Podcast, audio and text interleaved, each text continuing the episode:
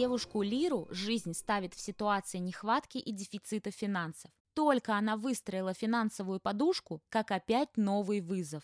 Как Лире научиться принимать поддержку и избавиться от страхов идти к целям, разберем в новом эпизоде.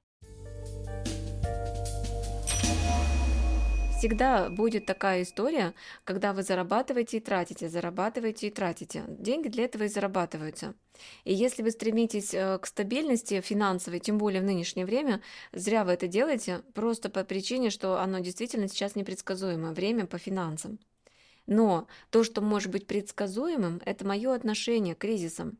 Я могу его сформировать так, что в любой ситуации, где мне не хватает, например, денег, можем увидеть это как бонус. Какой? Например, я умею выделять приоритеты. Например, я умею обращаться за помощью, развиваю в себе навыки эти, да.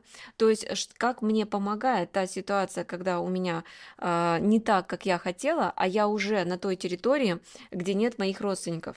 И тогда я э, развиваю в себе навык обратиться за помощью к тем людям, которые вообще не родственники, и научиться от них принимать эту поддержку. От родственников принимать поддержку ума много как бы не надо, а вот от чужого человека, особенно которому я ничего как бы не сделал, это да.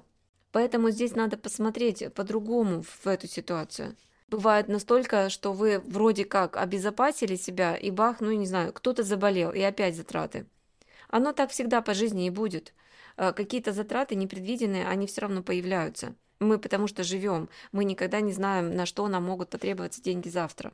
До конца мы этого не знаем. Что в итоге-то ситуация от меня требует? Развития каких навыков? Я пока их не разовью, эта ситуация повторяется и повторяется, потому что мое подсознание, моя генетика это хочет. Как уже сказала, для чего? Чтобы обратиться, например, кому-то за помощью, а этот кто-то э, цепочка, да, дает какое-то предложение, от него поступает какая-то информация, не было бы финансового дефицита, я бы не познакомился с этим человеком. Здесь надо понять, что мы работаем не для того, чтобы зарабатывать ключевое, мы работаем, чтобы мозг не тупел. Мы работаем, чтобы у нас постоянно, а, когда мозг работает, вырабатывается энергия, потому что больше всего энергии мы потребляем, когда мозг включен. Если мы на автомате что-то там делаем такое, да, там, где не требуется много ума. Ну вот мы водим машину, мы уже умеем это делать, и когда мы ведем машину, мы практически уже не думаем. Это не развивает мозг.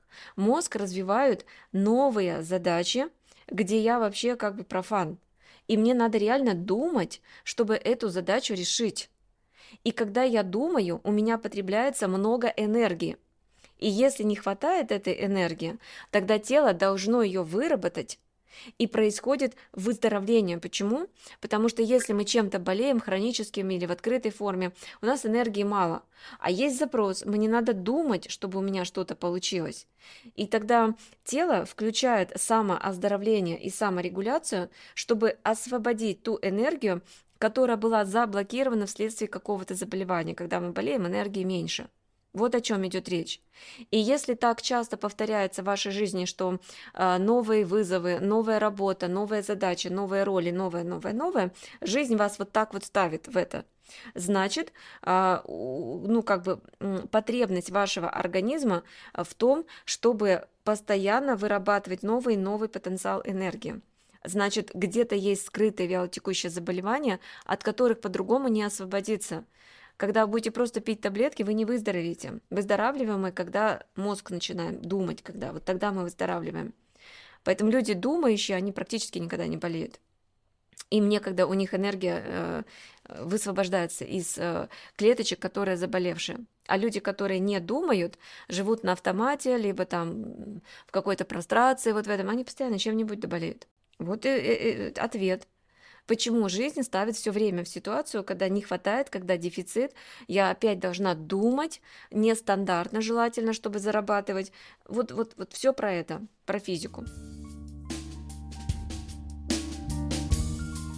С вами была Ольга Коробейникова в авторском подкасте «Ольга Коробейникова. Психология».